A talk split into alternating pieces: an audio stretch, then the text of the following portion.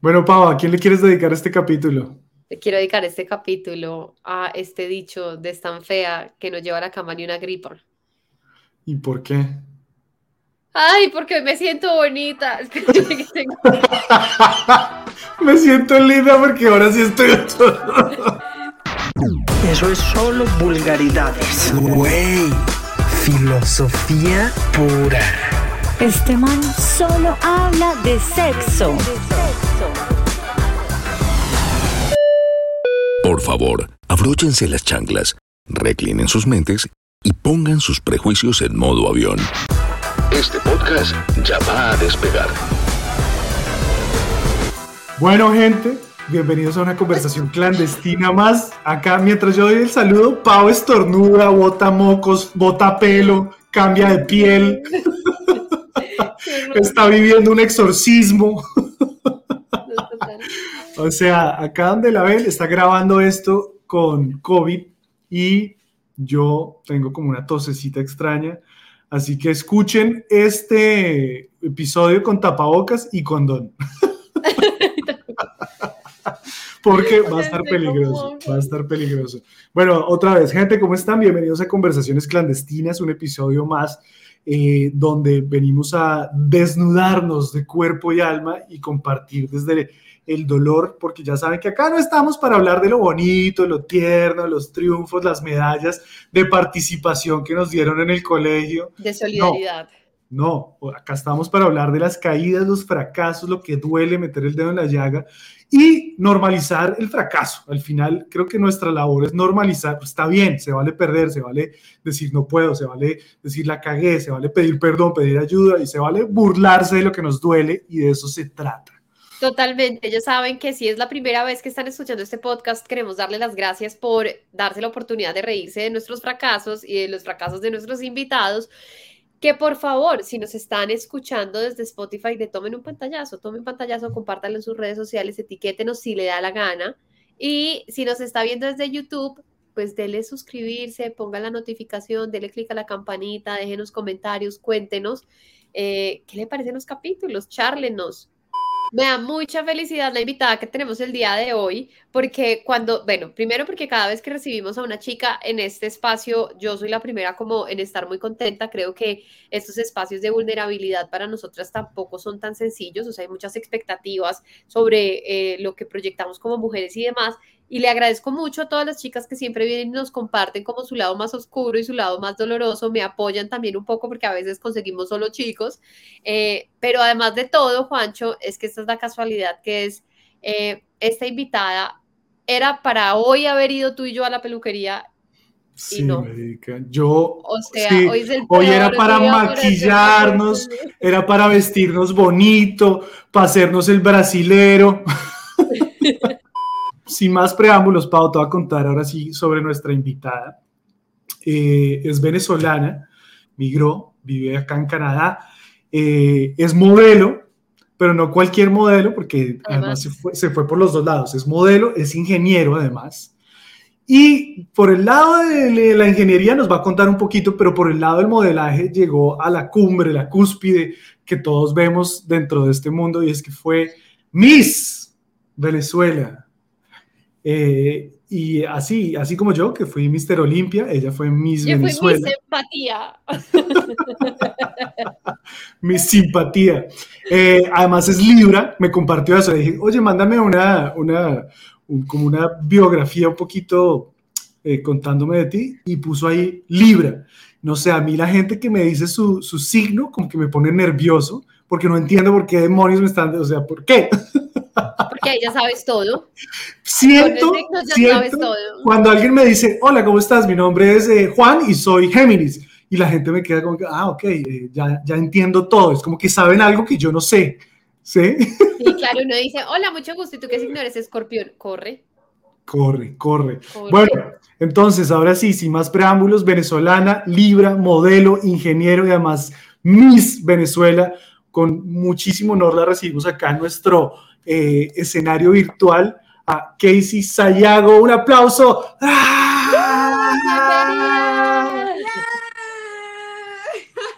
O sea, quiero decirte que de verdad, cuando, cuando empezamos, Pau y yo, antes de que te conectaras tú, dijimos, man, ¿por qué? ¿Por qué no nos peluqueamos? ¿Por qué no nos peinamos, nos Yo tampoco afeitamos? me peluqueé, así que tranquilo. De todo lo que No. dijeron, lo que más me preocupa es que no se hicieron el brasilero.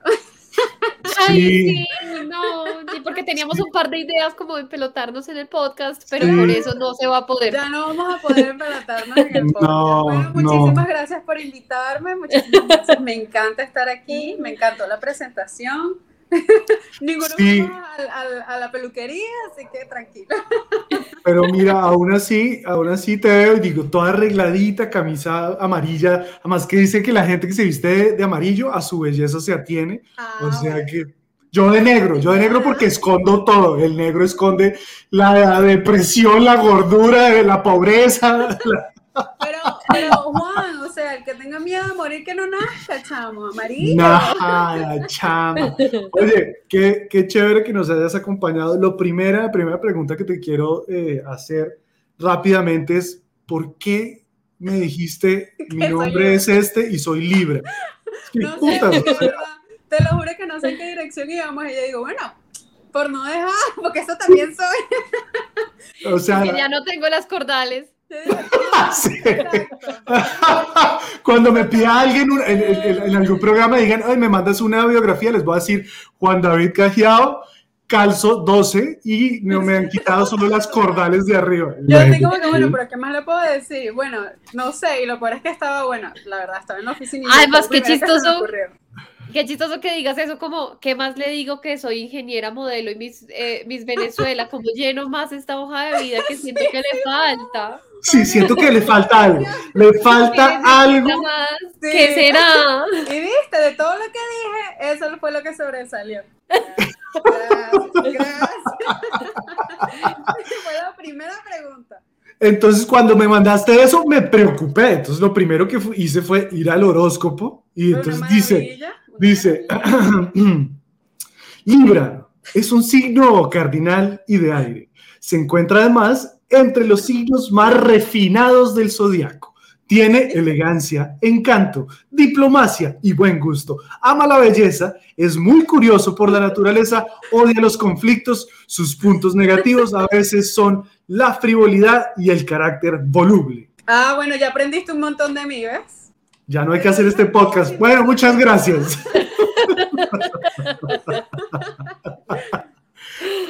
Y entonces dije, ok, ok, puede, o sea, según todo esto, puede que tengas razón. O sea, sí suena muy a, ti, de hecho.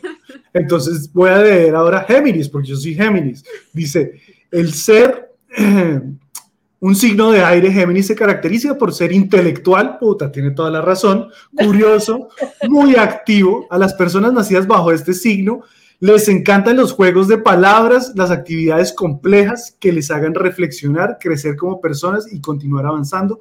Son amables, generosos, muy cariñosos y tienen un culo hermoso. No, mentiras. Ese pedazo sí me lo inventé Pero porque no soy cariñoso. y Pau, Pau, ¿qué, qué signo eres tú, Pau? Yo soy Pisces. Ok, Piscis, acá dice Piscis. Eres una tóxica de mierda. Listo, dejemos ahí. Todo, todo salió perfecto. Qué dicha tenerte por acá. Ay, gracias, igual. Dinos tu nombre completo. Dinos, dinos tu nombre completo, por favor. No. Tu nombre, o sea, cuando a, a mí me, di- mi mamá me llama por mi nombre completo, yo sé que viene un regaño. Pero cuando a ti te llaman por el nombre completo, no viene Es un regaño. no viene la silla eléctrica. En, en- en Colombia que en Venezuela. No lo mismo. Cuéntanos, ¿por O qué? sea, mi nombre completo es Casey Mayrin Sayago. Aquí viene, arrechedera.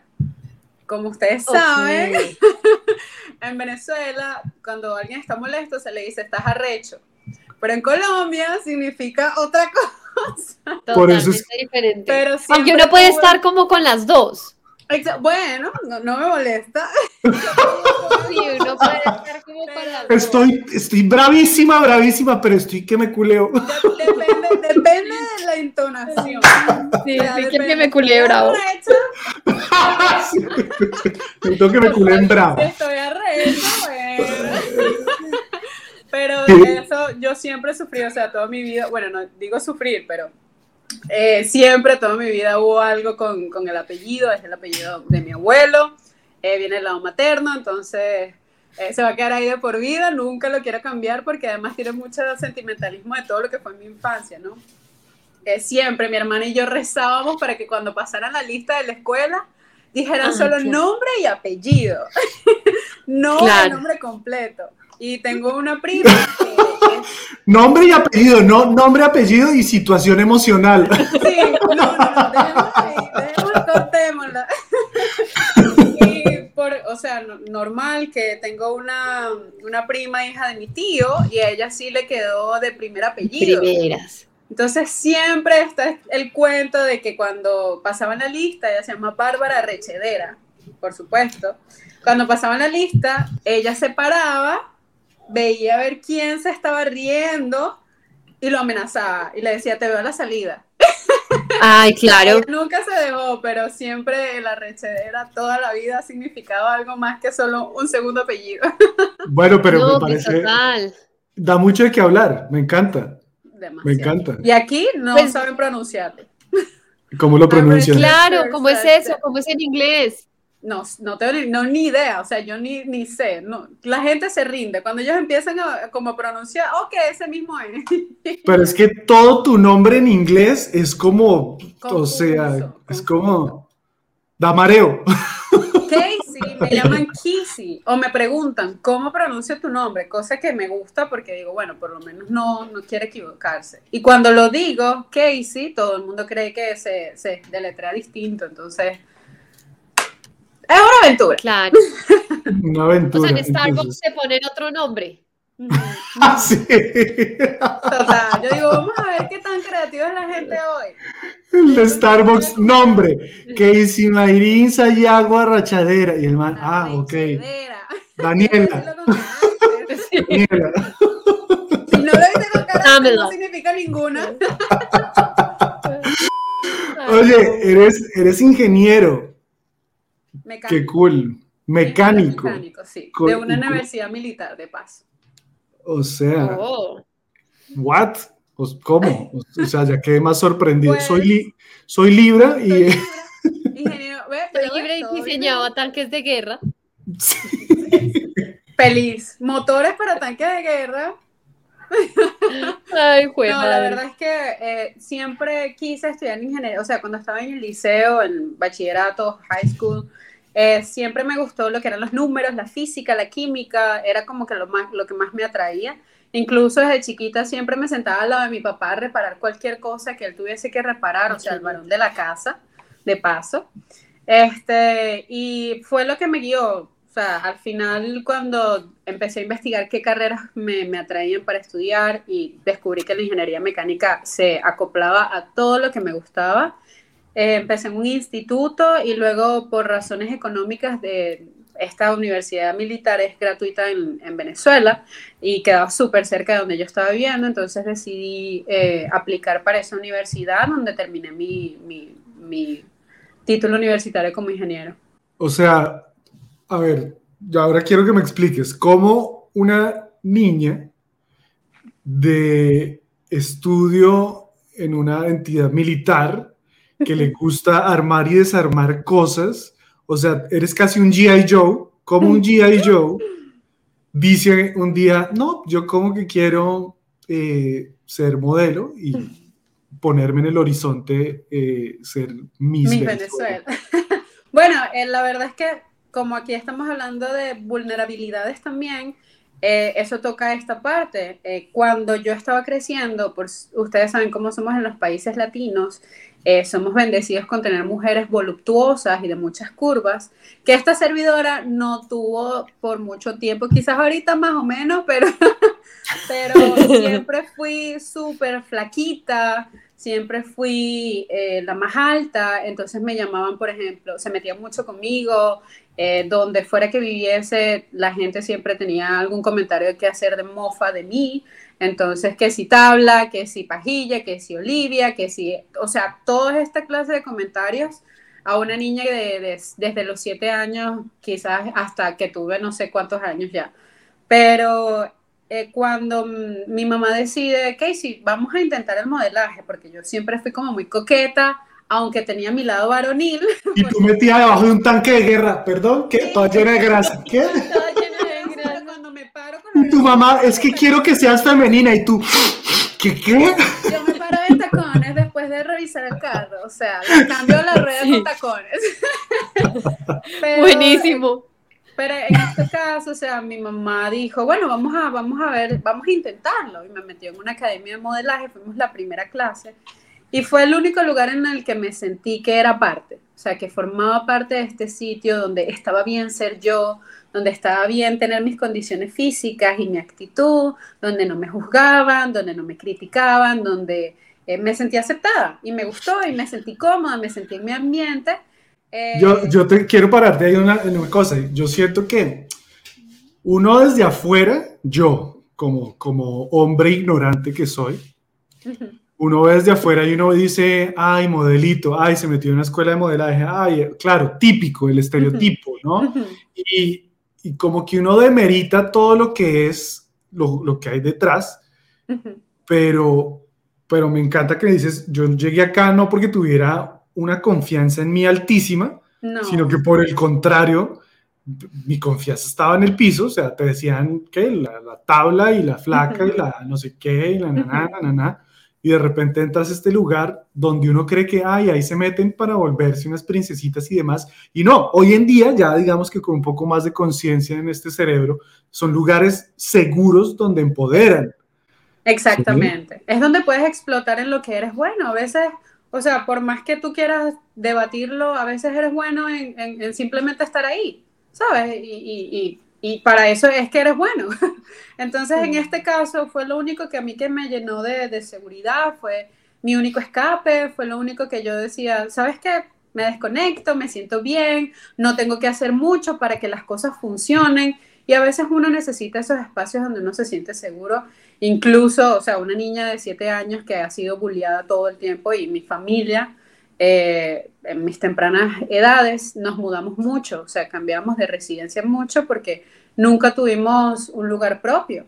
Entonces, cada vez que cambiábamos era un nuevo comienzo para mí, para tener a gente nueva que se metía conmigo y que inventaban diferentes, eh, diferentes adjetivos calificativos acerca de mi apariencia. Entonces, era muy difícil, o sea, era ¿Qué complicado te decían? Ya te tocó contarnos, ¿qué te decían? Guayo, pero es que ya te digo, o sea, el que siempre me, me- siempre se me viene es que me decían tablón, me decían Olivia de la epopeya, me decían este, no sé, poste de luz, o sea, había muchos, porque siempre fui la más alta. Lo peor es que sí, cuando te conocí eras alta. O sea, yo mido Bueno, eras no, eres. Yo mido 1,80, o sea, y toda la vida siempre he sido la más alta. Entonces, bueno, Claro. eh, luego ya dejé eso como a un lado. Este, Yo, fíjate que yo también sufrí el de ser muy alto, pero por otro lado, y es que yo, yo mido Tengo 1,86. distinto. Yo mido 1,86, que es, eh, en promedio, pues digamos que es más un poquito alto, pero en Colombia, marica, yo era Godzilla. Yo estoy acá porque en Colombia yo era Godzilla. es que yo era Godzilla mujer en Venezuela. Yo a los 10 años en McDonald's, yo estaba en el parque de niños, en el cumpleaños de un amigo, y era, señor, sálgase, señor. Es que es así, en nuestro país es pura gente pequeña, o sea, nosotros somos como unos adefesios ahí. Totalmente, Me totalmente. encanta, me encanta dos cosas, como que la primera es que me das un montón de esperanza porque pienso como, de pronto no es que cuando me siento fea es que esté fea, sino que estoy en el lugar equivocado, que me, me da tranquilidad, como que hay que explorar otros lugares en los que valoren mis características y sea Exactamente. como, oye, está, la cojera está Claro, buena. claro, Sí, la- la- Exactamente, es que es así. o Pau, sea, un circo, un circo. Cuando no perteneces, no perteneces, mi hermano. Eso no se discute. Resalta mucho, ¿no? Miss Venezuela, es un logro el hijo de puta, ¿no? Eh, que yo siento que de nuevo, no, no, uno de lejos desde la ignorancia dice, ah, le dieron un premio por ser bonita. y no se imagina lo que hay detrás. Entonces, en este, en este proceso, el proceso, no me hables de ser Miss Venezuela, ¿qué fue lo más difícil de perseguir ese sueño? Mira, Una de las cosas que yo siempre voy a agradecer antes de entrar a Miss Venezuela, porque lo intenté cuando tenía 18 años y decidí que no, que yo tenía que tener una carrera para poder afrontar ese, ese reto, porque es cansón mental y psicológicamente lidiar con las críticas de personas que no te conocen. Como O sea, que es que ahí es media- lo que la gente no, no ve. Es una cosa que si tú no depuras tus redes sociales, si tú no te encargas de, de una, sin anestesia, bloquear a gente con críticas destructivas, tú ahí te vas a, te vas a inundar y, y tener una fuerza mental para entender que tú no eres lo que ellos dicen, que eso es un reflejo más de la persona que de ti. Entonces yo creo que lo más difícil de todo el proceso fue complacer, entre comillas, la, lo que todo el mundo esperaba de ti. Porque a fin de cuentas, cuando eres una imagen pública y ganas el Miss Venezuela, o eres, o sea, ni siquiera ganando, eres una Miss, tú te vuelves algo del público. O sea, y más que todos los fans de Colombia, de Venezuela, que son tan arraigados a lo que son los concursos de belleza, que sienten que sus reinas son de verdad sus reinas. Y nosotras lo somos, pero se olvidan del factor humano y de lo que nosotros tenemos internamente. Entonces, eh, siento que eso fue una de las cosas más difíciles con las que lidiar cuando estaba en el Miss Venezuela. ¿Con qué te topaste? O sea, ¿algún ejemplo que te, que te haya marcado de eso?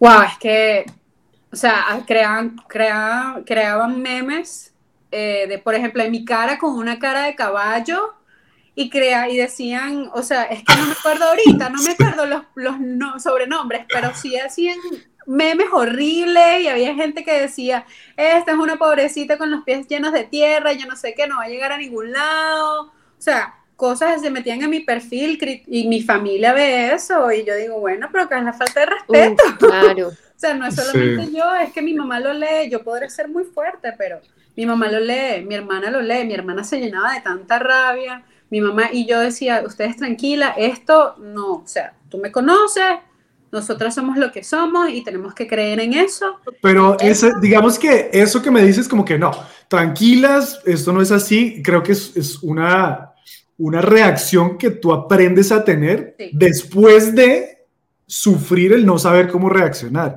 Pues, Porque, porque al comienzo debe ser, yo no soy una Miss, yo sé que parezco, yo sé el Mister, yo sé que tengo el porte, pero no lo soy, pero si vivo esto de el, el escarnio, De la crítica. de, de la crítica del público, no tiene piedad, porque la gente no. se esconde detrás de una pantalla, un celular o lo que sea, y, y como no tienen que dar la cara, pues lanzan un insulto o lanzan, hacen bullying y, y ya no tienen que lidiar con como no eso. les importa las Y uno a este de lado, pues, tan estúpido pueda lo lee, exacto, uno lo lee y puede que sea una estupidez, pero si hace clic con una inseguridad que tú ya traías, esa mierda es devastadora. Claro. Y quien, o sea, por ejemplo, yo tuve mis momentos en los que lloraba, en los que me daba rabia, en los que no entendía. O sea, porque yo creo que cuando tú estás en este medio hay muchas cosas de tu personalidad que tienes que moldear, que tienes que esconder, que tienes que reservar para ti, porque hay personas que simplemente no están listas para ver esas cosas y dejar los tabúes a un lado. Entonces, cuando yo empecé en Miss Venezuela, yo empecé con una cuenta de Instagram de 300, per- 300 personas. O sea, esa era mi cuenta personal y siempre lo fue. Sí. Y empecé el Miss Miranda, empecé a crecer a, a mil, mil quinientos, y yo decía, ¿qué es esto? Y empecé a ver los comentarios y la gente, yo no sé qué, entra en el Miss Venezuela cinco mil, veinte mil, o sea, es un, tú dices, wow, ¿qué, ¿qué está pasando? O sea, la gente quiere saber qué estoy haciendo, qué es mi vida, y los comentarios como si tú, no, si tú fueras un objeto. Mírala aquí, no, pero es que, que aquí se ve mejor, no, aquí se ve horrible. No, marica, qué fuerte. Claro, como el comentario como si tú no estuvieras presente, como, oye, si estás en mi- foto, sí, Estás en mi foto, Sí, sí, o sea, marica. No, no, esa- esos dientes tienes que operar. Y yo que. No, no, es que tiene. O sea, porque no se operó las tetas, porque no se hizo esto y yo. ¡Wow! Amigo, hola. y empiezo, o sea, yo, des- yo creo que. Por eso es que mencioné lo de la carrera universitaria desde un principio. Estar en una universidad, pasar cinco años dándote golpes con una universidad, en una universidad militar y en mi caso, en una carrera etiquetada para hombres. en una Total. universidad, ¿Cuántos, ¿Cuántos hombres habían en tu, en tu Siete. curso? Siete hombres y yo. Esos éramos todos. Y todos Claro. mis profesores eran hombres. O sea, nadie esperaba que yo terminara la carrera. Hasta que yo demostré todos los días a mis profesores que terminaron amándome, que yo sí iba a estar ahí, que yo sí lo iba a lograr, y gracias a Dios, toco madera en la cabeza y todo, lo logré. Y ese camino, o sea, ese, fue, ese, ese, ese camino que fue bien fuerte, me preparó mentalmente a lo que es lidiar con, con o sea, con, con, el que no esperen que lo logres, con, ese, Claro. con esa expectativa. Y es que de Entonces- todas maneras la edad es un tema súper complejo, porque es que uno a los 18 años, ¿qué herramientas tiene? Sí, o sea, tendrías mierda. que haber estado Ah. en una familia súper iluminada para que te hubieran dado herramientas de gestión de las emociones y hubieras podido aprender eh, muchas vainas, pero uno, sobre todo te digo que creo yo que la ruptura es que nuestros padres no podían darnos esas herramientas porque en la, en la generación de ellos nunca se estuvo tan expuesto Exacto. como estamos nosotros hoy. O sea, yo creo que ellos decirles como estoy recibiendo 10 mil comentarios negativos en redes sociales, para ellos esto es una cosa que no existe Ay, en no el radar. pares. Sí, exacto. dice, ¿no? Sí, como que de pronto nosotros el día que tengamos hijos les podremos decir como venga, mire, cuide su intimidad, porque creo que también pasamos nosotros como por esa etapa de ser de las primeras generaciones que tenemos acceso a las plataformas digitales y es que publicamos todo al principio y después uno con el tiempo fue aprendiendo como a, uy, espere un segundo porque es que tengo que revisar muy bien también lo que publico, qué tanto publico, pues por razones de seguridad o porque eh, también hay cosas que, que yo puedo exponer, pero cuando las tengo ya trabajadas, no cuando estoy Exacto. en medio del dolor, que cualquier cosa pues se puede meter por ahí, no sé cómo manejarlo, ¿sí? Pero sí creo que nuestros padres no podían ver que venía eso, entonces, ¿qué tipo de herramientas nos podían dar si era un escenario completamente nuevo para ellos también? Mira, yo creo que lo que lo mejor que pueden dar los, los padres, y lo hablo eh, en mi caso, que es el mismo de muchos de nuestra generación, es que mi mamá y mi papá, y bueno, y mi hermana, que son mi núcleo familiar, ellos siempre me dieron apoyo y me dieron amor. O sea, ellos siempre creyeron en mí y siempre me hicieron sentir que, estaba, que yo estaba haciendo lo correcto, incluso si no lo estaba. O sea, ellos como que siempre me apoyaban y todas las decisiones como que los hablábamos y yo no sé qué, tú puedes, nosotros confiamos en ti, este, en sí, nosotros vimos que dijeron eso, o sea, siempre hubo un feedback y creo que incluso ahorita es lo que dices, va a haber una generación totalmente distinta, pero lo que siempre tiene que prevalecer es el amor incondicional de la familia, es ese apoyo, es esa sensación de seguridad Sí. cuando te habla tu madre, esa sensación de seguridad cuando te habla alguien que tú amas. Pero mira, aunque te den amor, aunque te den herramientas, creo que nunca se está preparado para todos los escenarios. Yo estaba, estaba viendo ahorita, hace, hace un par de días, una amiga en Colombia, Pau la conoce, eh, Caro, una de mis mejores amigas, tiene una hija que ahorita tiene, no sé, 17 años o algo así, es divina, es una niña chiquita, pero pues es muy linda y todo esto, y tiene su perfil en Instagram. Y, weón, de repente, eh, como, no sé si fue que le robaron la cuenta o abrieron otra cuenta y No, están le sacaron las fotos de la un cuenta. OnlyFans y están ahora vendiendo las fotos de ella como si fuera pues una chica webcam y no sé qué. Y entonces yo veo esto y digo, ¿Cómo manejo esto? Man, y es ¿Qué una niña. Es una niña. ¿Cómo? Es que es un ¿Cómo mundo muy? O inescrupuloso sea, en si ese sentido. Eso debería ser considerado pornografía infantil, te lo digo. Eso creo que si no estoy mal, eso es debería así. ser denunciado Es así. for sure. O sea, eso es lo primero que tienes que hacer. Si eres una menor de edad, tú denuncias eso y ya no eres tú el que te encarga de recopilar esa información, sino la policía. Pero mira ¿Sí? que, que- Porque yo hay unas fotos mías como de 17 Bueno, mi hermano, pero eso ya cuenta como, que nunca pude recuperar. no. Esas no las tienen en pornografía, sino por allá en National Geographic. No, es lo que, o sea, si a mí, por ejemplo, me llegan a sacar una foto por ahí, yo digo, pero etiquétame, publícame, pero dame la, o sea, dame un porcentaje, Deme yo material, en YouPorn, pues pónganme los créditos. hacemos que se filtró, pero Ah, sí, sí, sí. costos. Me devuelvo a, a- a lo que me estabas contando de qué difícil es manejar cuando tu vida de repente pasas de, de, de ser una persona que la ven 300 personas que seguramente son 300 amigos y familiares que dijeron, ay, vamos a seguir a esta niña te ca- y la en que- su que te emprendimiento. Sí, total. Y de Los repente te siete empiezan compañeros a... de la universidad. Eh, claro, además te empiezan a seguir mil y de esos mil 10 son enemigos y de esos 10, uno es un sicario y así, o sea, uno, no sabe quién puta lo está siguiendo, ¿no? Pero, pero lo, que, lo que decías ahorita es como, hay tantos ojos sobre ti, tantos, que las inseguridades, tanto las cualidades explotan como las inseguridades explotan, Exacto. ¿no? Y, y me parece, o sea, me parece irónico, no sé, no sé cuál es la palabra en este caso, pero tú en este caso, cuando te conviertes en una Miss o estás en ese, en ese, en ese camino, pues te vuelves, digamos que estás cumpliendo o estás buscando cumplir con los estándares de belleza que nos vende la sociedad, ¿no? Entonces tú te conviertes casi que en la definición de esos estándares. Pero no los cumple, ¿sí me entiendes? O sea, son unos estándares que no existen, que Ujú. nadie va a cumplir al 100%. No, y que queda de parte de ti qué haces con esos estándares, si los cambias, si los modificas, qué es lo que vas a generar, el impacto que vas a generar en la sociedad. Entonces, pero mi pregunta es, aunque digamos que eres una Miss y fuiste por ese lado y, y eres el, como que el, equivalente a los estándares de belleza que la gente idolatra, estoy seguro que hay unas inseguridades y todavía deben estar detrás que la gente ni siquiera se imagina porque Obvio. te ven y dicen, ah, no, es que ella, ella es lo que tiene que ser la belleza. Exacto. Pero Mira, ¿cuáles, ¿cuáles son detrás de eso que hay? O sea, ¿cuáles, cuáles Mira, son tus inseguridades? tiempo, Para no sentirme tan feo, ¿no?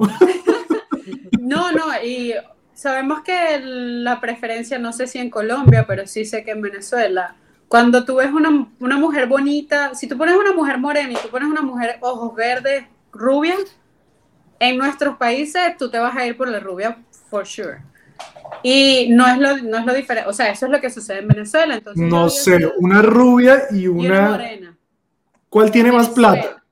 Entonces, A ver, ¿con quién me voy? No, mentira, sí, tienes toda la Sí. razón. O sea, es una preferencia que todo el mundo lo, lo hace como estético, limpio, es lo que más gusta. Y en el Miss Venezuela hacía mucho tiempo que no había ganado una morena. Eh, habían, yo tenía muchas inseguridades, o sea, era como que sentía que no estaba eh, dando el, como decir, como decir la nota, o sea, no estaba como cumpliendo con los estándares que ellos querían y, y eso me hacía sentir insegura. Entonces yo no, yo no, nunca he sido una mujer adinerada, así que mi familia, ay, de cunita de oro y toda la cosa, no, yo sufría para pagar los taxis, tampoco era que pagaran una millonada para hacer mis Venezuela, o sea, yo tuve que mudarme de la casa de mi mamá para Caracas, vivir con mi manager porque yo no podía eh, pagar para eh, vivir en una habitación sola, o sea, eran muchas cosas, yo nunca tenía que demostrar como que, ay, el estándar de que usas cosas de marca, no, todo era prestado, todo era que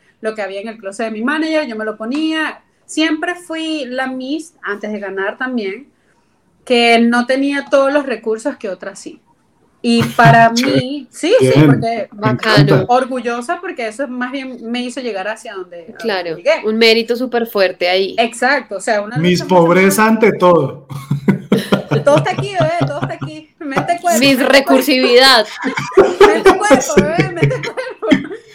Es que en, el- en- el- en la prueba de talento que sí hizo, mi, mi- mi talento es, les voy a vender dulces, uno por un dólar, dos por dos dólares, para su mayor economía tres, le dejé uno en la sillita. hice un stand-up comedy de mis amigos de la universidad. No jodas, Uy. qué cool. para el Miss Venezuela. Anyways, había, o sea, yo- existían muchas, esas muchas inseguridades de, de luchar internamente con lo que yo soy y seguir siendo lo que me identifica como Casey, eh, Libra, a cumplir con todo lo que las demás personas querían ver de mí. O sea, por ejemplo, cuando yo gané, hubo el mayor, fue donde las protestas políticas en Venezuela eran muy grandes, o sea, fue donde se protestó hasta morir, literalmente. Y yo estaba en esa duda de yo quiero seguir, o sea, yo quiero defender a mi país, pero al mismo tiempo yo debería ser una figura de parcialidad, porque soy Miss Venezuela, no es que soy Miss de unos y de otros, no, represento todo el país. Claro, Entonces era, era muy difícil, ¿sabes? Acoplarte con toda la situación que estaba sucediendo en mi caso y al mismo tiempo seguir eh, siendo leal a ti y a lo que tú eres como persona. Entonces, eso fue una, por supuesto, una de las cosas más difíciles ya después de haber ganado. Qué heavy eso que me dices, yo no lo había pensado, claro. Una- un país que está dividido y tú ganas algo que representa al país, Todo. pero tú tienes una postura personal, pero ahora el puesto que recibes es, tiene, tiene que tener una postura general Me, y es una dicotomía de, de, de, de todo, ¿no? Mira, o me sea, esto, no sé si puedo decir groserías aquí. Sí, tranquilo. No me se- mierda. ¡Ah! Y yo protesté en las calles y me uní a todo, o sea, porque es que no se puede defender lo indefendible. O sea, la crisis económica, social, política de Venezuela era, estaba al alcance de todos. Y yo dije, ¿sabes qué? Critíquenme todo lo que les da la gana, pero yo voy a luchar por mi país y voy a usar la voz que tengo para que sirva de algo. Y las preguntas del Mis Universo fueron todas acerca de la situación política de Venezuela, acerca de la seguridad de mi familia, Qué fuerte, acerca de todo marica. esto. O sea, fue como que es inevitable, es inevitable tapar, el- Claro. o sea, no se puede tapar el sol con un dedo. Yo les traigo preguntas de mis a las dos. Yo también. A ver. A ver. Pero no, todavía no. Todavía no. Sí. No. ¿Cómo, cómo salvas al mu- la paz mundial? Muy bien, perfecto. Eh, no, no, no, antes de ir allá, yo estuve leyendo hace, un, hace como un año un libro que es de psicología, porque lo empecé a leer porque digamos que pasé por un momento de, de- depresivo y no Ay, me todos, mi amor, entendía. todos estamos en este lío juntos. sí, total, o sea, somos seres humanos que no sabemos ser humanos. Entonces estaba leyendo un libro que se llama The Therapist, el terapista, y habla de, de- de los momentos de depresión más fuertes que te pegan. Hay depresiones que son paulatinamente, se van, van creciendo, van engordando, pero hay unas caídas repentinas que son muy fuertes. Y usualmente, y, y por eso lo traigo a colación, porque uno de los, de, de los ejemplos es, son las, las, las chicas que pasan por, por Miss Universo o Miss Venezuela, lo que sea. Certámenes de belleza. El, el primer ejemplo es los deportistas. Los deportistas viven una vida de intenso entrenamiento, de muchas, muchos ojos, mucha atención sobre ellos, todo es como al límite y de repente un día dejan de, tienen una lesión o ya cumplen su ciclo y se jubilan y el siguiente día, cuando pasas de ser un jugador olímpico y mejor dicho, estar en la cúspide de, de, de, de, de tu rol como deportista y al siguiente día vuelves a, a no ser nadie, ¿no? Y tienes 27 años. O Ah, sea, ajá, sí. tienes 27 Ah, bueno. años, entonces amor, dicen ya acabé que mi carrera de, profesional y tengo 32. de la gente que más sufre de caídas depresivas momentáneas son personas que de repente tienen mucha atención sobre ellos, tienen mucha presión, mucha tensión, mucho, mucho todo, y de repente al otro día caes y es como que ya no tienes nada. Yo me, me, me sentía muy identificado porque a mí, así me siento yo cuando hago, por ejemplo, un show de comedia. Yo estoy en el escenario y yo tengo la atención del público, todos me están mirando a mí, lo que yo digo es, yo tengo la, la, el poder sobre la, el público en la habitación en ese momento, la energía la manejo yo, la gente se está riendo conmigo, todo, me siento el puto amo del universo. Y la gente aplaude, se ríe, va Juan, y se acaba el show y yo al otro día me puedo sentir la persona más miserable del mundo porque pasé de un éxtasis total Exacto. a mí y energía a de repente decir, ah, ¿y ahora qué? ¿Cómo, cómo, cómo vuelvo a eso ¿Cómo rápido? Es que eso es rápido. Entonces mi pregunta es, ¿tú tuviste todo esto? No como yo que lo tengo en un show y sube y baja de repente. Y no digo que solamente le pase al deportista, a la misa, al comediante, le pasa a todo el mundo. O sea, el, el, todo el, ser humano promedio tiene momentos muy chéveres. Un domingo de paseo donde la está pasando con la familia increíble y llega el lunes y dice, y ya me todo el mundo tan se fue a su miserable?". casa y el vacío se siente de nuevo. Pero entonces en este caso es uno de los ejemplos que dan en el libro extremos. ¿Cómo fue para ti? Porque yo me imagino lo lindo que es recibir el título, Sí. la responsabilidad que viene con los, todo lo, lo chévere, pero te llegó a pasar eso como que de repente eres Miss Venezuela y llega otra chica, toma tu corona y al otro día es como que, Mira. ok, continúa con tu vida. es muy normal que para una Miss, que eh, si continúa una carrera en el área del entretenimiento, lo que me pasó a mí fue que yo salí del Miss Universo y dos semanas después ya estaba aterrizando a Canadá, porque aquí vive, o sea, la- mi plan era venirme para acá con el que era mi, mi pareja en ese momento. Entonces, yo vengo a un país en donde no hablo bien el idioma, eh, donde no, o sea, soy prácticamente, no soy figura pública porque nadie me conoce, nadie sabe quién soy, eh, no tengo ningún contacto en el área del entretenimiento y vengo de haber perdido en el mismo universo. O sea, ni siquiera es como que, bueno, llegué a Venezuela, hice televisión un rato, me fui. No, Ajá. eso fue de- así como lo, lo, lo describes, de cero, de 100 a cero, totalmente. Llegué aquí a vivir con mi expareja, donde no hacía nada, porque no tenía, o sea, no podía trabajar, no- o sea, fue un golpe muy duro para mí después de haber estado en la cúspide en el Miss Universo, de llegar al top 5. Eh, yo estuve deprimida todo ese tiempo. Eh, mm, pasaba todo el día en la cama, dormía, no, o sea, no me cuidaba a, a mí como persona. Entonces, soñaba todas las noches, tenía pesadillas de la respuesta, debía haber dicho esto, me equivoqué, Ah. estaba muy nerviosa, si hubiese hecho esto, ¿qué hubiese pasado? Si esto hubiese pasado, ¿por qué no? O sea, te empiezas a juzgar, me empecé a dar muy duro hasta que, eh, nada, las cosas empezaron poco a poco a, a- a esclarecerse y yo empecé a aceptar un poquito más eh, mi realidad. Y cuando ya acepté cuál era mi realidad, entonces empecé a trabajar a favor de lo que era mi realidad y a sentirme mucho más cómoda con lo que yo era o en la, la metamorfosis que estaba eh, sufriendo para ese entonces. Pero sí, o sea, y es una depresión muy fea, te sientes, te sientes que no perteneces, sientes que, am, que estás perdiendo tu tiempo, que se está yendo tu vida, que pudieses estar haciendo esto y esto no, y te empiezas a culpar a ti mismo por las decisiones que tomas, o sea, son, es darse muy duro y, y, bueno, pues maltratarse toda mentalmente y bueno, no físicamente, pero sí mentalmente. Que me parece muy bonito ver como que en todo esto, o sea, como que hay una constante en toda tu historia y es que has sido una mujer muy adaptable.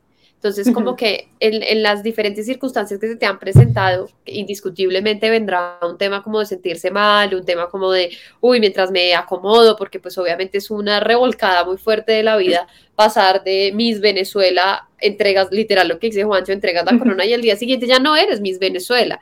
¿sí? Ya, ya la luz está en otra persona, llegar a Canadá y todo, pero me parece bonito ver que te has podido adaptar a a- al, ok, estoy en el certamen, eh, no tengo la- la- la- los recursos económicos que tienen el resto de las participantes, ok, me consigo la ropa prestada, me voy a donde eh, mi manager, Exacto. resuelvo aquí, resuelvo allá, ta, ta, ta, que ¿Qué es creo lo que, que yo es... tengo que ellas no? Es que tengo Exacto. Bueno, no, no es que no tenga inteligencia, pero tengo mi carrera. ¡Ah! Estás diciendo que las otras. No. No, pero sí que- entiendo que tu punto. No, me- pero entiendo tu punto y me parece súper bonito que, que es como, ¿cómo voy a centrar mi atención en las cosas que sí tengo y no como centrarme en las que no tengo, ¿sí? Porque normalmente uno se da mucho palo Sí, por las cosas que sí. no tiene, ¿sí? Y entonces uno es como, te va- o sea, lo, lo veo yo como, pues obviamente yo estoy muy lejos de ser una figura pública y, y realmente además considero que por todo lo que uno escucha creo que no, o sea, para mí eso no No. sería nada atractivo. si no sería nada atractivo, pienso que a las personas del común, a las de a pie, como yo, eh, si hay un tema como que en el día a día nos esforzamos y nos enfocamos un montón en las cosas que no somos buenos o que no se nos dan o que no tenemos, en vez de volcarnos a aprovechar las cosas que, en las que sí somos buenos. ¿sí? Contar tus bendiciones, así es como yo lo digo. O sea, cuenta tus bendiciones. Cuando estás en un lugar oscuro, ¿qué tengo bueno? ¿Qué estás esperando que sucedió? ¿Qué, ¿Qué es lo que puedo hacer? ¿Qué puedo controlar? Lo que no puedo controlar, no lo puedo controlar, acéptalo. Y, y- y bueno, Total. trata de dar lo mejor de, sí- de ti en lo que sí puedes. Totalmente, o sea, me encanta. Y me encanta también de esto que me cuentas, que siento que, que pienso mucho cuando Juancho me dice vamos a entrevistar a, a Miss Venezuela. Yo digo, pues pucha, es difícil que vamos a hablar con Miss Venezuela acerca, por ejemplo, de sus inseguridades. Y debe ser una mujer que toda su vida se debió sentir muy segura con su cuerpo. Y me he dado cuenta, o sea, su cuerpo, su belleza, sus atributos físicos, digamos que pensando ese lado, incluso como, como que uno piensa que cuando una mujer está en ese lugar es una mujer que pues que siempre ha estado muy segura de lo que tiene. y, me, y me he dado cuenta que a medida que, que, logramos tener estas conversaciones como tan íntimas, ¿cierto? Como de, tanto, de tanta intimidad con otras mujeres, que todas parecemos como seguras en nuestras fortalezas, ¿sí? Eh, y, y, y, para los demás es como, no, eh, Paola es una vieja súper echada para adelante y súper extrovertida, pero, pero yo a veces veo hacia atrás y digo como, tengo ansiedad cuando estoy tratando de ser extrovertida y que sea auténtico, o sea, como que hay muchas cosas que hay detrás, como que uno dice, uff, hay, hay, hay me, encanta poder sentir que no estamos locas, que no estamos locos, que nos pasa a todos diferente, pero incluye bajitos y a los hombres ahí, porque nos pasa a todos por igual. Nos pasa a todos. Pero, que pues. que me encanta que me encanta que, que, que, sí podemos ver a través de estas conversaciones que todos nos cuestionamos un montón como no cumplo con los estándares Exacto. ¿sí? no, estoy cumpliendo con, con, el, con la altura con la nalga con la pucheca no estoy cumpliendo con el pelo no estoy cumpliendo con la expectativa de mi carrera no estoy cumpliendo con que no me he casado no estoy cumpliendo con que no tengo hijos no estoy Muchos cumpliendo con que y eh, estereotipos sociales que esperan que todo el mundo cumpla o sea Total. ¿Qué vas a hacer? Tienes que vivir tu vida, la manera que tú vivas y ya. Por ejemplo, yo, ya estamos en ese tema, yo me siento muy cómoda haciendo una sesión de fotos, me encanta.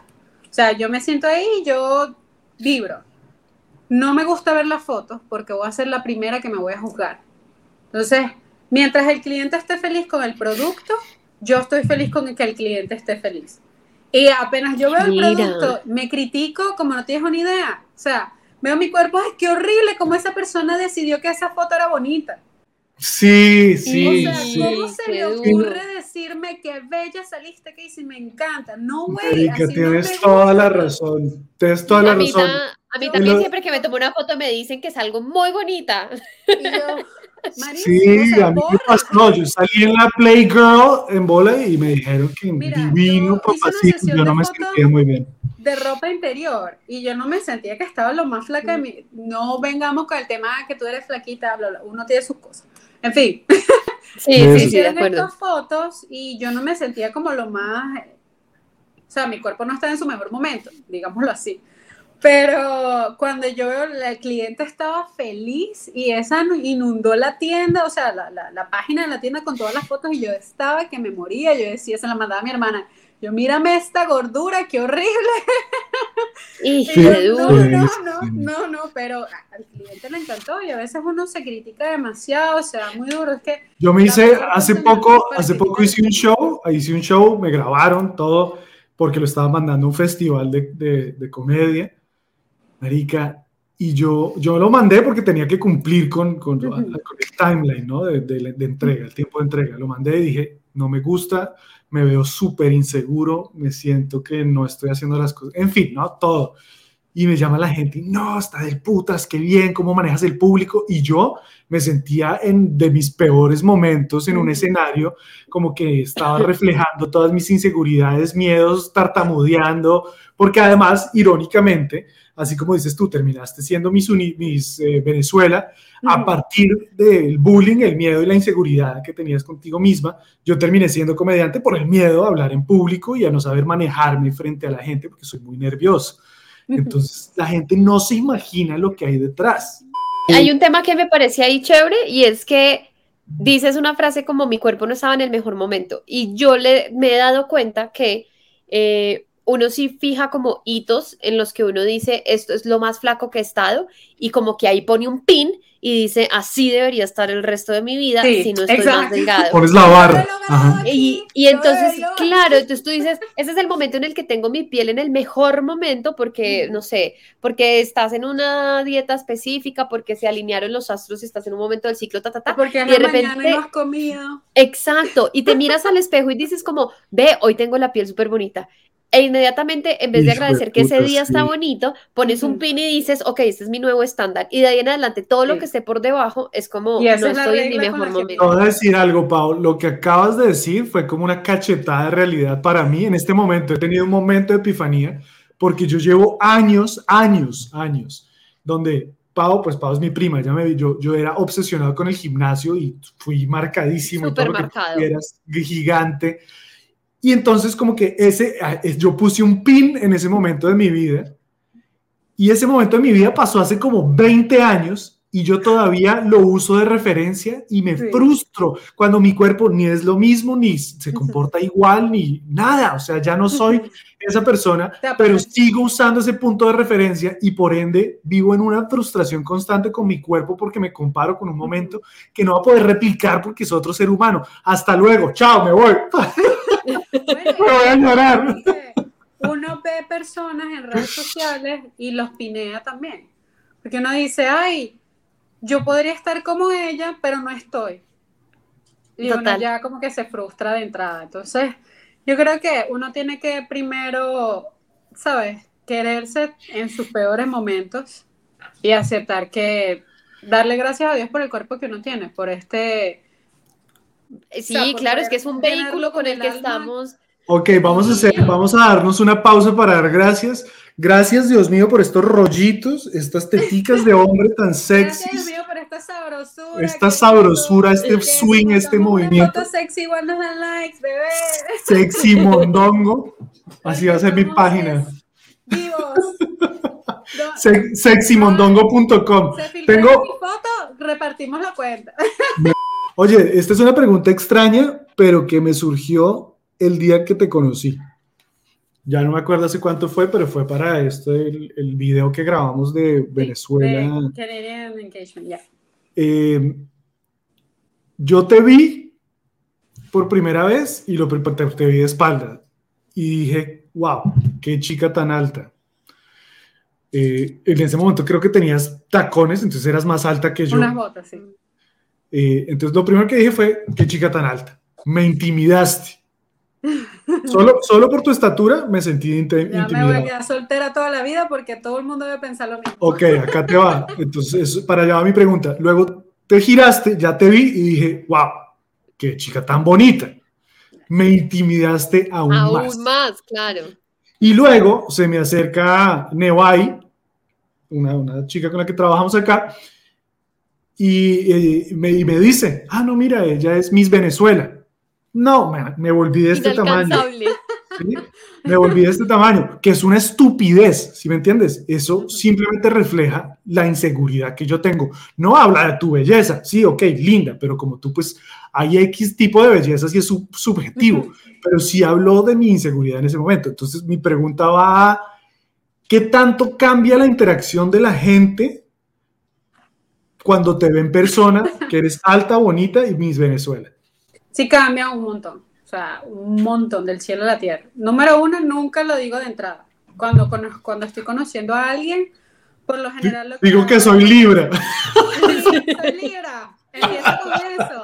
Ellos googlean mi hermano y la conversación fluye, ¿sabes? No, no, no. O sea, siempre como que trato de, de- de tener una conversación antes y nunca lo digo a menos que la conversación llegue a un punto en el que es inevitable no, es, no hablar de esa parte de mi vida. Eh, no porque esté avergonzada, sino porque me, es algo que viene con un prejuicio, porque sí. O sea, si yo te digo a ti, hola, y me estamos hablando, ¿y tú qué haces? No, yo fui a Miss Venezuela, la gente ya se queda así, es como que ya se imaginan una cosa. Entonces, eh, sí, siempre ha cambiado, incluso en el área laboral ha cambiado. O sea, yo llego a una entrevista de trabajo aquí en Canadá y ya todo el mundo sabe, toda la empresa sabe que soy Miss Venezuela. Entonces ya es como que ya la inalcanzable. ¿Me Sí, explico? sí, O sea, sí. ya Y- todo el mundo, cada quien se crea una idea Que diferente. además, ¿sabes? a- ahí hay algo. Ahí hay algo porque creo que eh, más allá del estereotipo que pueden decir como, ay, mis, mis Venezuela, eh, tengo este preconcepto acerca de las mujeres que participan en el ser ta, ta, ta, ta. Creo que ese prejuicio o esto es una excusa para justificar el hecho de que uno se pueda sentir más pequeño para hacer una interacción. Sí, como que uno dice, pues cómo me le voy a hacer al lado a, ¿Qué le esta, voy a a este a esta mujer? No, me han dicho en las empresas, ¿y qué haces tú Sí. aquí si tú eres mi Venezuela? Y yo, bueno, pero no es lo único que soy, ¿sabes? Soy Libra también.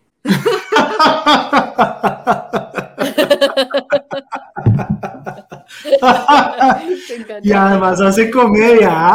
¡Ay, ay! Muy y bien. sigue muy Libra, y bien. sigue Libra, menos mal que lo Muy escribí, bien. te lo digo. Oye, eh, en esa línea de ideas, o sea, sí cambia la interacción. Ok, ¿bajo qué estereotipos sientes que caes apenas la gente se entera de que eres Bueno, lo que te digo, depende en qué momento se enteren. Si se enteran antes, siempre está una, siempre existe como una distancia de superioridad que no existe. Como si yo tuviese una superioridad ante todo cualquier persona que no la tengo y no la voy a tener nunca.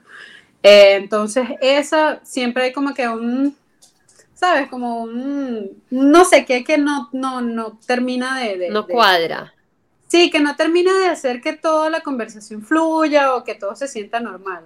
Cuando ya las personas se enteran, después de que tenemos una conversación fluida y estamos echando broma y me conocen a mí, luego dicen, wow, o sea, no puedo creer que tú... ¡Wow! Está loca, marica. Está, no se acerque. güey. Total. ¿Por qué? Es inalcanzable. Loca.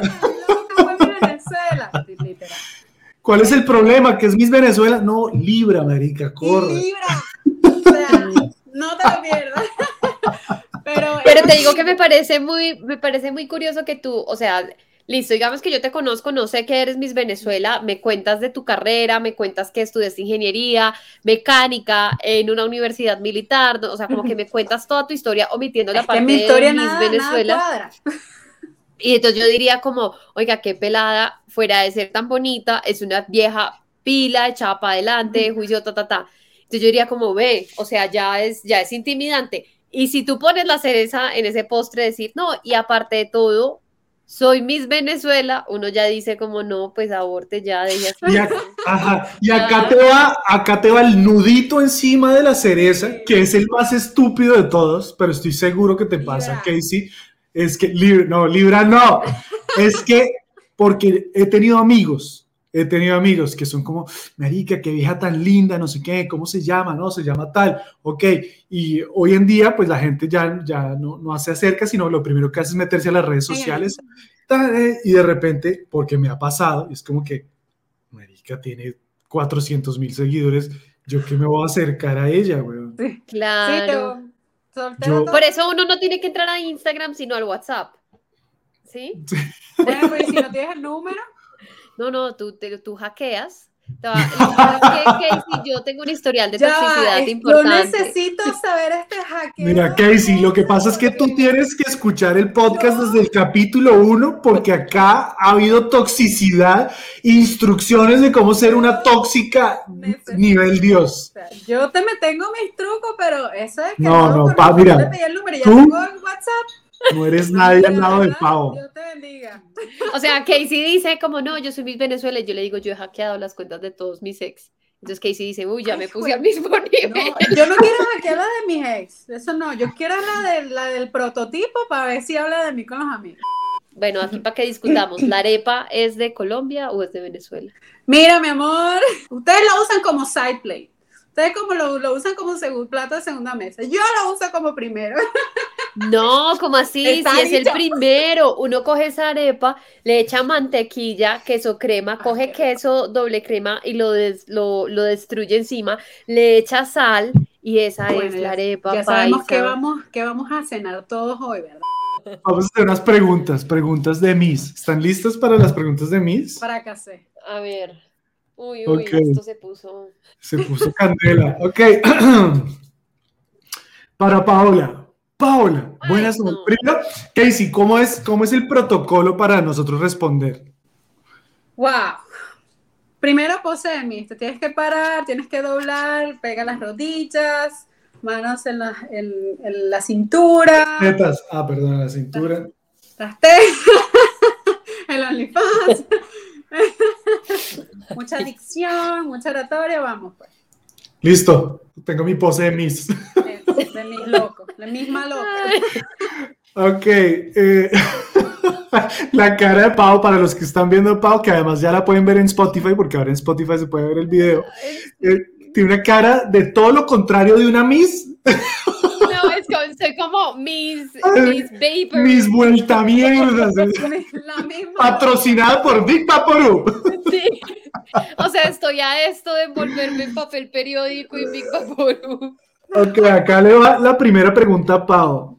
A ver. Además, Paola feminista, me encanta esta pregunta. ¿Crees Ay, que la no. mujer, crees que la mujer es el complemento del hombre? Bendito sea el Señor. Esa pregunta es icónica porque eh, creo que los Hombre con hombre, mujer con mujer, hombre con hombre. colombiana. No, colombiana, colombiana. colombiana. Ah, sí. Hombre con hombre, mujer con mujer, al el mismo sentido, pero en el opuesto, no sé qué, contrario, mujer con cerdo. ser, mira, mira, para ser muy, muy honestos, o sea, la vieja es muy pila. Lo que pasa es que yo creo que a nosotros se nos olvida que es poner a una persona, hacerle una pregunta en la que además se sabe que la gente está esperando que se equivoque, ¿sí? Porque es como un morbo ahí que tiene la gente que está viendo el certamen, ¿sí? Y que está eh, esperando que se equivoque. La vieja está en una presión a berraca y pues, marica, la embarra ya. Una Todo mujer que esto- no ha comido carbohidratos, que no le ha dado azúcar a su cerebro, que seguro hizo fasting todo el día del concurso, que ha tenido que estar en tacones de la mañana, que ha Sí. estado en maquillaje, peinado, que de paso Bueno, se tiene pero- que parar ahí frente a un montón de cámaras a nivel nacional. Pues yo no estoy delante de mucha gente, no me he puesto tacones, tengo gripa, pero no me han exigido mucho y la respuesta no va a ser muy buena. No he hecho fasting, pero sí fisting. Y bueno, Pero ¿qué? primero vamos entre nosotros. Yo no sé ¿Para qué es el fasting, pero sí sé qué es el fisting. Muy bien. Es Seba. Juan David. Ok, ¿cuál es tu respuesta? ¿Crees que la mujer es el complemento del hombre, Paola? Yo creo que de verdad, lo juro, que sí se complementan el uno al otro. En el Sí, mismo literal, sentido, en pero en el el mismo- contrario. O sea, tú analizas y la vieja estaba con su jetica llena de razón. El hombre es el complemento de la mujer, la mujer del hombre, el hombre del hombre, la mujer de la mujer, y del mismo modo en el sentido contrario, tenía toda la razón. Ok, aquí va para Casey. ¿Estás lista? Cuéntamelo. Eh, ¿Quién fue Confucio? El rey de la confusión. El que inventó la confusión. Mentiras. Si tuvieras que habitar una isla desierta y solo pudieras llevar tres cosas, ¿cuáles serían? Me llevaría a Luna. A Luna, mi perra, y el juguetico que no deja quieto. Ahí ya van dos. No sé, verdad, lo lamento, lo estoy intentando, pero ya No, no, no. pues, No, no, no. importa. Es que y el juguete, no, deja, es- apaguen el dildo, alguien que le quite mi vibrador. Mira, primero me llevaré un cuchillo. O sea, no sé, no. Sí, claro, tiene sentido. O sea, de verdad, lo hace peor. Un cuchillo, un Este, dildo. No sé qué estamos haciendo, no sé. El perro, un cuchillo y el vibrador. No se diga más. El jugo ¿pa' qué que más? quiero. Qué Eh, dildo tan raro. Sí, un poco, es que ese es el envoltorio, ¿sabes? Viene, es como donde, ¿qué- lo- donde lo ¿Qué guardan. te... Así, el vibrador. Wow, pero me gusta esa creatividad. Este, creo que me llevaría a una isla una, una un paquete de harina pan. Como sea, saco esas arepas ahí, seguro. Harina pan, el perro y qué más. Y El cuchillo, ¿Cómo el cuchillo. El cuchillo. Ok. ¿Cómo abro la arepa? Mira, Estaba para mí. ¿Están listas? Yo soy mister. No sé cómo se llaman los. ¿Hay, hay reinados de hombres? Mister, Ok, mister, mister. Mi ignorancia ante todo. Eh, si usted pudiera vivir para siempre, ¿lo haría? ¿Y por qué? Si pudiera vivir para siempre, no, no viviría para siempre. Creo que el hecho de que seamos finitos hace que todo tenga más valor. Muchas gracias. Colombia. Hasta luego. Coronado. ¿Quién pase la Ahora sí. que lo coronen y yo no, yo no quiero que me coronen, o sea, yo, yo a mí no me coronen. ok, eh, Pau, rápido, otra ronda muy rápida. ¿Cuáles son las dos cosas que más cambiaron la calidad de vida en el último siglo? Nah, guara. Y los métodos anticonceptivos. Eh, ¿Cuáles? ¿Puedo, Los- me ¿puedo quedé votar los dos métodos veces por métodos anticonceptivos? Como las pastillas anticonceptivas. ¿Cuáles son los nuevos métodos? El único método que yo conozco es sáquelo rápido, sáquelo rápido. Ay, no, ese es el Ahora las método que utilizan todas las personas a las que les dicen papá. Sí. Este, Ok, uno, métodos anticonceptivos. Dos, ¿qué otra cosa Eh, cambió? Y dos, dos, dos, dos. eh, cosas que hayan cambiado. No, pues definitivamente que vienen cambiando, pues la participación de la mujer en espacios como ex- que eran exclusivos para hombres. Ok, muy bien. Bravo. Y la última para Casey. ¿Estás lista? ¿Estás lista? A ver si te coronamos en este podcast o te lanzamos. Que salga, que pase el desgraciado. Ok, acá va. Eh, en un incendio, acá, en un incendio, en un museo, ¿usted salvaría los cuadros o al perro guardián? Al perro guardián, obviamente. Una vida vale mucho más, un alma vale mucho más que cualquier cosa. O sea, Y ella, y ella, ¿dónde Ya. creen que saqué este perro? En un incendio, en un museo. ¿Por qué creen que estoy en Canadá? Se quemó el museo en Venezuela y a mí me, me mandaron extraditar. no, no, las cosas materiales no, no llenan el alma. Muy bien, material me no. gusta. Creo que podría, yo podría justificar La felicidad que me va a dar esta cosa que destruyó cinco pares de tacones. el perro, no, el juguete que tengo.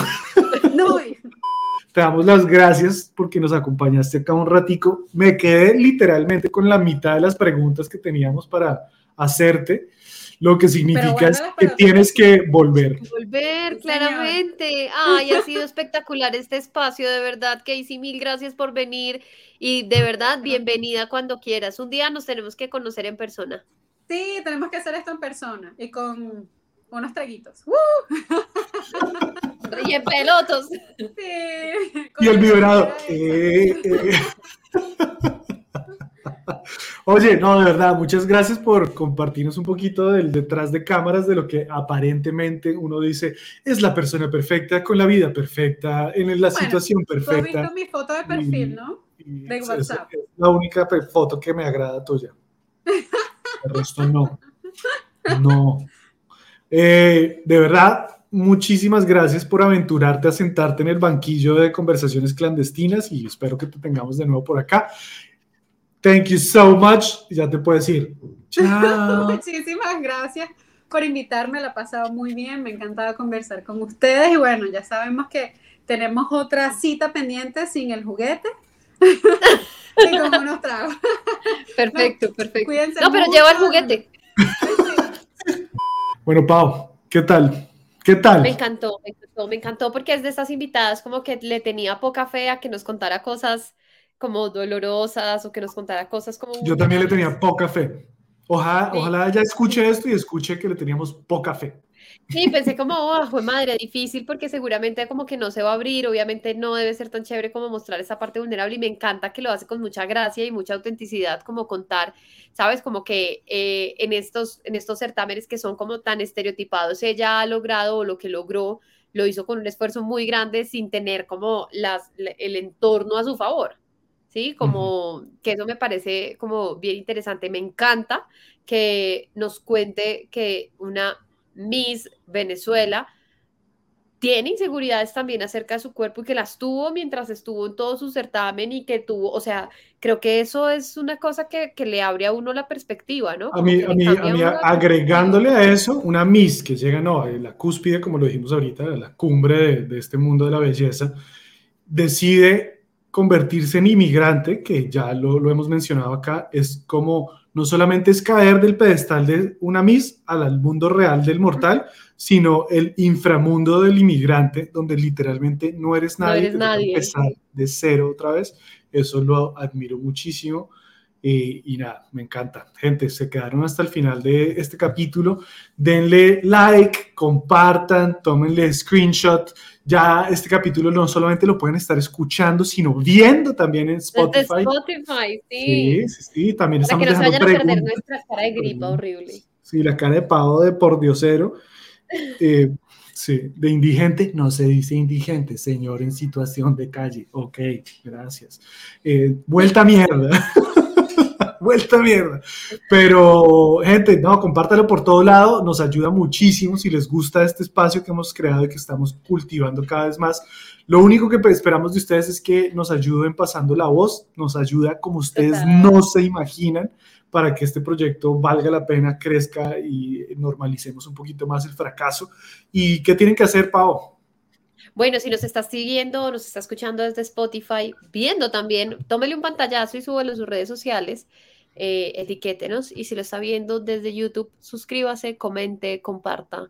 Ayúdenos a traer más gente a este podcast, a este espacio de de fracaso. inclusive el like, con que dé el like, lo más inútil de la interacción más básica. Mm, muchas gracias. Mm. Un share ya es como que nos culió.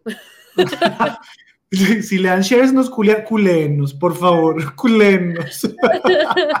bueno, gente, nos vemos en otra conversación clandestina. Pásense por el canal de YouTube, ahí está mi show de comedia, los episodios del podcast. Eh, no sé, publicidad, Pau, algo que quieras de publicidad por acá. Manden nudes, manden plata, consignen. Y bueno, nos vemos en otra conversación clandestina. Chao.